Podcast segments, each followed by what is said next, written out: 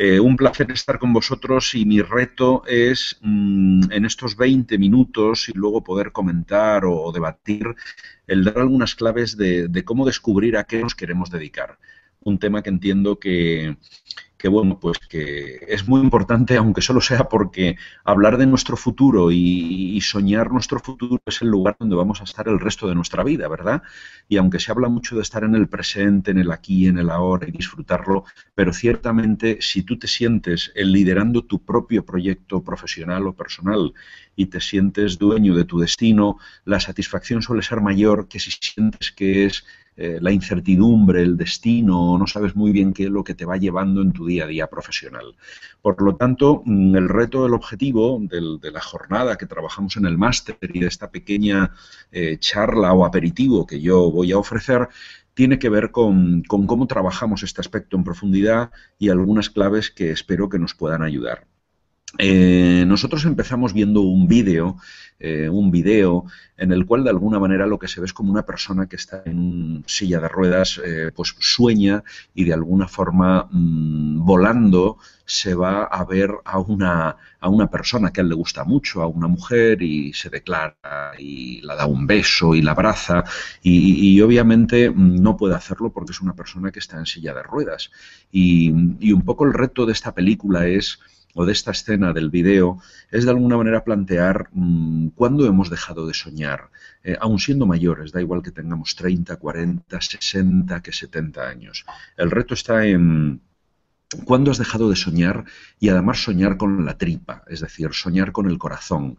Y, de eso se trata. Se trata de alguna manera de volver a, como hacen los niños pequeños, a decir yo quiero ser bombero, aunque luego eh, un mes después diga que quiere ser futbolista o esa niña que quiere ser bailarina y luego quiere ser azafata o quiere ser enfermera y de alguna manera parece que con 18, 20, 20 y tantos años, cuando ya encontramos un trabajo, mm, ya dejamos de soñar tanto eh, o soñamos desde luego a muy corto plazo, no a tan largo plazo. Y la gente que se dedica a trabajar temas de visión o de visioning mm, dice que una visión es un sueño puesto en acción, pero al principio hay que dejar espacio para ese sueño y hay que soñarlo, eh, dormido y sobre todo despierto y el sueño se hace más desde el corazón, con lo cual eh, la primera invitación es a que, a que soñemos, ¿verdad?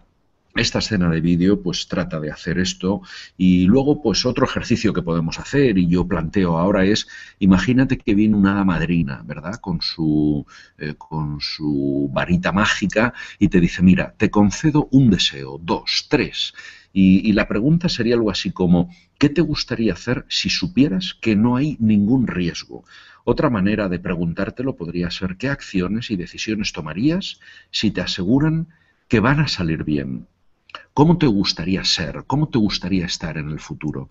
Y, a mí me gustaría dejar unos segundos para que pienses en esto.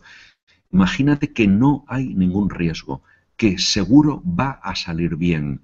La invitación es a imaginarte, a recrearte cómo te gustaría que fuera ese futuro, qué te gustaría estar haciendo, cómo, cómo te verías. Y de hecho, eh, a veces lo que hacemos es una visualización.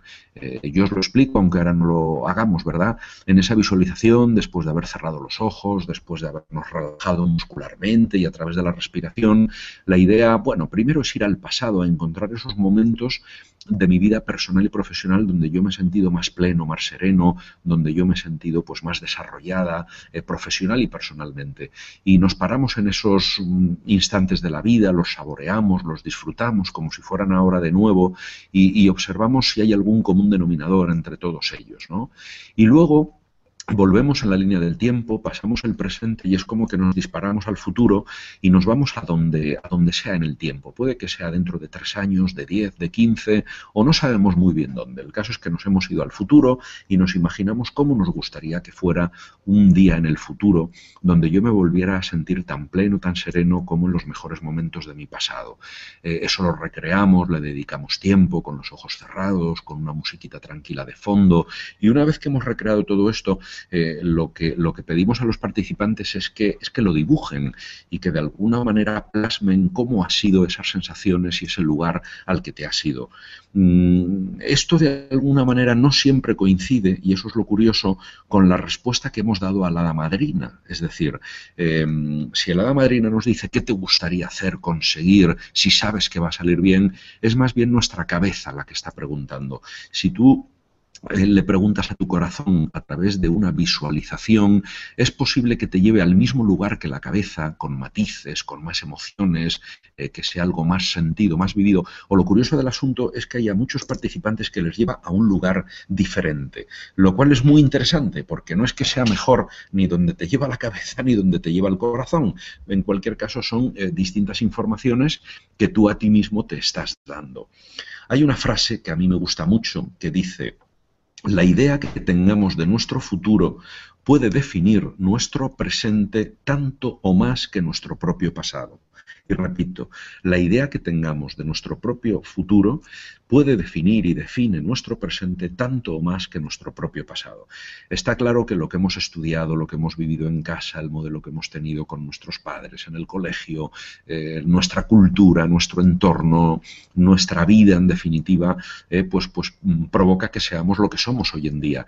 Pero tan o más importante que eso es la idea que yo tenga de un futuro y con qué fuerza eh, y viveza quiera yo conseguirlo porque esa idea de futuro también va a hacer eh, que en mi presente tome unas decisiones u otras, me, acerque hacia un determinado lugar o me acerque hacia otro determinado lugar y que tome las riendas de mi destino. Y eso es lo que seguimos trabajando, el futuro desde la cabeza, desde el corazón. Hay otra forma de trabajar el futuro muy interesante que es a través de lo que algunos autores llaman la misión con M, que no la visión con V.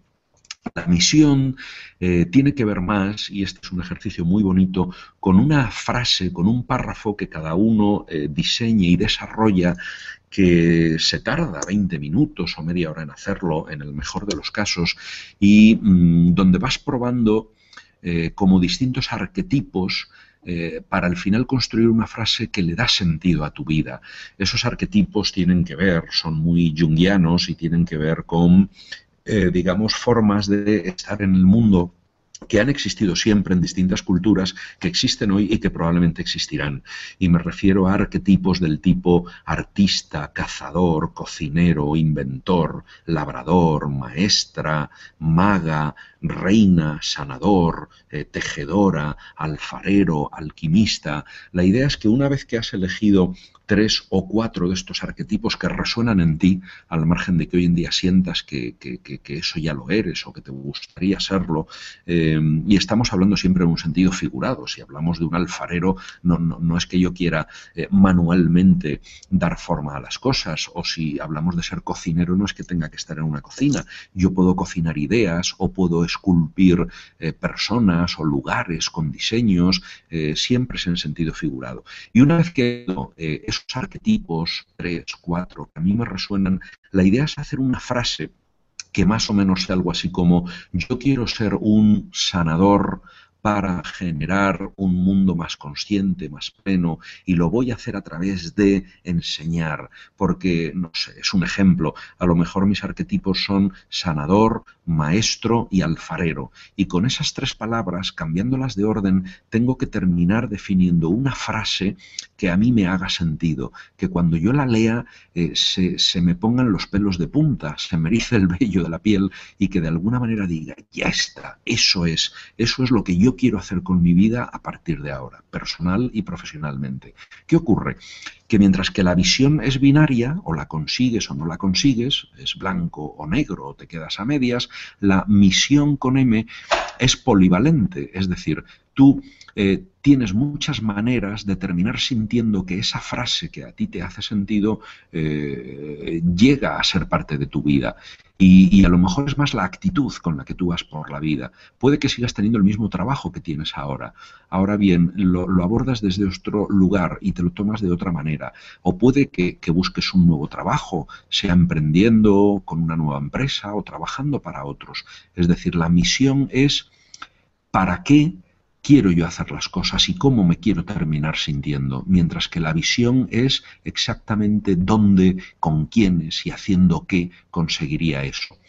El caso es que haciendo distintos ejercicios vamos viendo que algunos encuentran mucho más sentido con la visión con V desde la cabeza, otros con la visión más em, desde una visualización, más desde el corazón, otros encuentran más sentido a su destino, a su futuro, eh, más desde la misión haciendo esta leyenda personal o esta frase que os estoy comentando.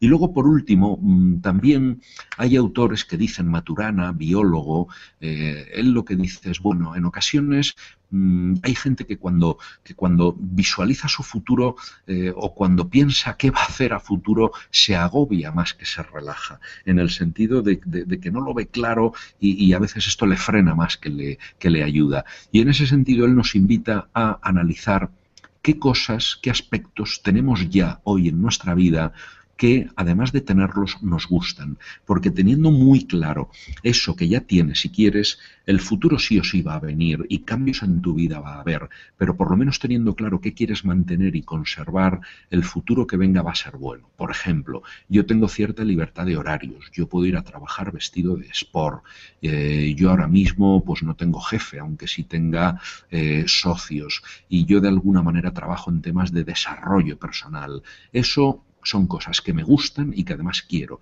Bueno, yo no sé qué estaré haciendo dentro de cinco años, pero haga lo que haga, eh, me gustaría mantener esto que ya tengo y quiero. Ese cambio digamos que se organice eh, eh, sobre esto que ya tengo.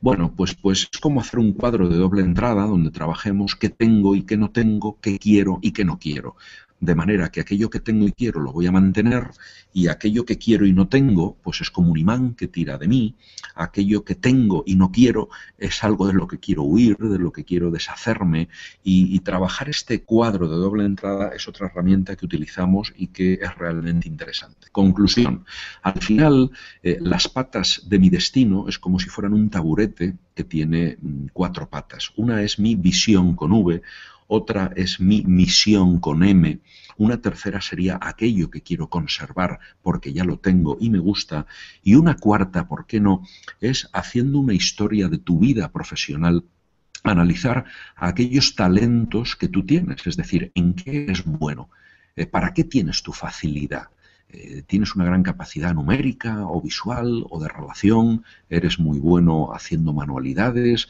eres bueno eh, hablando idiomas, eres bueno vendiendo. ¿Qué talentos tienes? Que es aquello que para ti es fácil y además disfrutas con ello. Porque obviamente si tu futuro eh, lo diriges a explotar esos talentos, pues va a ser más fácil de entrada que si quieres adquirir nuevas habilidades o, destrezas que de entrada pues, pues no tienes o para ti son más difíciles de adquirir.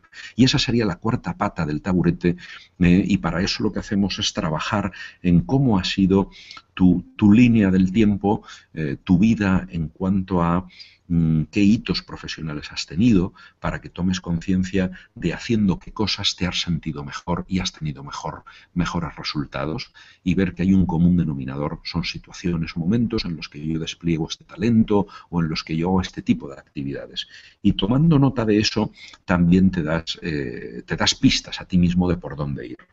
Bueno, otro tema que es muy interesante es analizar cuál es mi guion de vida. Este es un concepto eh, muy psicológico, si queréis, del análisis transaccional, eh, que lo que viene a decir es que a veces de manera inconsciente mm, yo estoy profesionalmente repitiendo determinados esquemas, ¿no? Eh, estoy siempre emprendiendo nuevos negocios y los emprendo y los emprendo y los emprendo. Y cuando analizo mi historia de vida profesional me doy cuenta de ello o de lo que me doy cuenta es de mm, que estoy repitiendo el modelo que han tenido los varones en mi familia, mi padre, mi abuelo, eh, pues por vía paterna, por ejemplo. Es decir, hacer un análisis del pasado sin enredarnos en él me da muchas pistas. Eh, a qué se han dedicado mis ancestros, qué he hecho yo durante mi vida profesional, cómo me ha ido en esos diferentes momentos. A esto me refiero con analizar cuál es tu guion de vida para tomar conciencia de él y si quieres poderlo cambiar. Por lo tanto, antes hemos visto cómo trabajar mucho el futuro, el destino. Ahora estamos viendo cómo el pasado también nos puede dar pistas eh, de cara a qué capitalizar en el futuro. Y por último, y voy, terminando en unos 10 minutos, por último, eh, a mí me gusta decir que tenemos que andar ligeros de equipaje. ¿Qué significa esto? Es como si en la línea del tiempo, yo me imagino que estoy en el centro, estoy mirando hacia una esquina de una habitación y ese es mi futuro al que quiero ir, porque me brilla, porque esa es la visión que yo tengo, la misión que quiero conseguir, en fin, es hacia allá, hacia donde me dirijo, pero también es verdad que, a veces el movimiento se produce porque huyo eh, de mi actual trabajo, de mi actual jefe, de esta ciudad, y el movimiento a veces se produce por huida y no solo por acercamiento a, y en ocasiones el movimiento es una mezcla de las dos cosas, es porque estoy huyendo de y además me quiero dirigir a, ¿eh? tengo que ser consciente de ello. Ahora, en paralelo, a eso, para yo moverme, tengo que sentirme con cierta levedad, lo que a mí me gusta denominar como ligero de equipaje, porque muchas veces tengo mucho peso o muchas anclas que me tienen anclado al presente, me tienen como pegado al piso, al suelo y no me permiten moverme. ¿Y a qué me estoy refiriendo? sobre todo a creencias limitantes, a una especie de software o narrativa que yo tengo de mí mismo que me impide moverme a pesar de que tengo un futuro, un destino que brille y que tira de mí. Y son creencias del tipo, yo no valgo para esto, yo nunca soy un buen comercial, yo no podré montar mi propia empresa, o cuando caigo en el victimismo, es que sin dinero yo no puedo hacer esto, como no tengo formación universitaria, eh, esto no va a salir bien, nadie va a querer ser mi socio, nadie va a querer darme dinero para emprender esta idea. Y, y como veis, es una, una serie de narrativas y de creencias que hay que fundamentar, eh, pues, pues, pues para ver que no son verdaderas al 100%, lo pueden ser en un porcentaje menor y de alguna manera mm, cambiar ese software por, un pensamiento más positivo y más constructivo, como habéis visto con otros compañeros míos de máster que trabajan mucho eh, mejor este tema del pensamiento positivo y la actitud constructiva, ¿verdad? A eso es a lo que yo llamo eh, andar ligeros de equipaje, revisar nuestra mochila de creencias no limitantes y esto a veces es previo. Primero, a veces hay que desaprender o quitarnos peso antes de iniciar un cambio profesional y vital. ¿eh? porque en ocasiones estoy tan desgastado que aunque me brille mucho el futuro al que quiero ir, es que no tengo ganas, no me apetece. Para esto es interesante cuidar eh, el estado de ánimo, estar en buena forma física, hacer ejercicio, dormir adecuadamente, porque cuando voy a dar un cambio importante en mi vida y voy hacia un futuro ilusionante, las baterías, la pila, tiene que estar a un 80%, a un 90%, eh, para que no se agote o se quede en reserva al primer contratiempo. Y por último, quedaría una tercera parte, que es, muy bien, ¿y ahora cómo voy a pasar de este presente en el que me encuentro, donde me he aligerado de creencias limitantes, para ir hacia ese futuro eh, que, yo quiero eh, para mí, sea a través de mi visión, de mi misión, de cultivar mis talentos o de todo eso junto? Y bueno, pues ahora tengo que elegir el camino, porque hay caminos más largos, más lentos, más bonitos, más duros, y en ese camino pues tendré que eh, formular y eh, provocar una serie de declaraciones básicas, decimos en el coaching ontológico, y tendré que Mm, con mucha conciencia, básicamente rellenar una estrella que tiene varias puntas, ¿no? Una de esas puntas es a qué quiero decir sí y voy a decir sí, con qué me quiero comprometer. Pues a lo mejor tendré que formarme en una nueva técnica, en una herramienta, asociarme con un socio, tendré que decir sí y comprometerme a cosas. Por el mismo motivo, otra punta de la estrella es a qué quiero decir no o basta ya, que es una declaración prima hermana de porque, porque si no, no voy a poder salir del presente en el que estoy al futuro al que quiero ir. Y quizá tenga que decir no a este trabajo, a esta actividad, a esta ciudad, a este tipo de vida, a esta persona, eh, porque mientras que no haga eso, no voy a poder eh, ir hacia ese sí o hacia ese lugar al que quiero. Tan importante como tener conciencia de a qué quiero decir sí y comprometerme, como a qué quiero decir no o basta ya. Es decir, eh, yo solo no sé yo solo no puedo, me ayudas, es una declaración de ignorancia en el mejor de los sentidos. Es decir, mira, eh, es que no sé cómo hacer esto, quiero hacer esto, pero yo solo no puedo o no sé. Y desde ese reconocerlo, que es una vulnerabilidad sala, sana, que no una debilidad, eh, eh, lo que voy a permitirme es pedir ayuda y la voy a recibir Por lo tanto, tengo que aprender y saber a qué decir sí, a qué decir no, a qué decir basta ya, a qué decir eh, no sé, me ayudas, al igual que probablemente seducir con mi idea a otros. ¿eh? alguien me tendrá que apoyar, me tendrá que dar su apoyo y para vender mi idea me la tengo yo que creer mucho. En fin, hay una serie de declaraciones básicas que son como puntales para, eh, para empezar a, a movernos de ese presente hacia el futuro al que nos dirigimos. Y por último, eh, reconocer que, que, detrás de todo cambio personal hay resistencias al cambio, que son lógicas y normales. Eh, imprudente sería no tener un miedo sano a cualquier cambio que yo proactivamente voy a, dar en mi vida personal y profesional. Entonces, ese, ese, puntito de miedo, si se convierte en prudencia, es más que saludable. Sería muy imprudente no tener nada de miedo y dar pasos sin valorar las consecuencias. El riesgo es pasarme de frenada y que ese miedo me deje totalmente paralizado, ¿verdad? Y que me deje de alguna manera inactivo. Con lo cual, tener un puntito intermedio de miedo en el mejor de los sentidos, de vértigo, es más que saludable. Y como decía un profesor que yo tenía, si tienes cinco de miedo, lo que tienes es que tener siete de confianza. De confianza en ti y en el proyecto que vas a abordar. Y si tienes 12 de miedo, lo que tienes que tener es 15 de confianza. Siempre un poquito más de confianza que de miedo, pero algo de miedo. Me gustaría ir terminando con un cuento muy breve que, que, me gusta mucho, que dice algo así como, imagínate que estás en casa, llaman a la puerta eh, y es el miedo.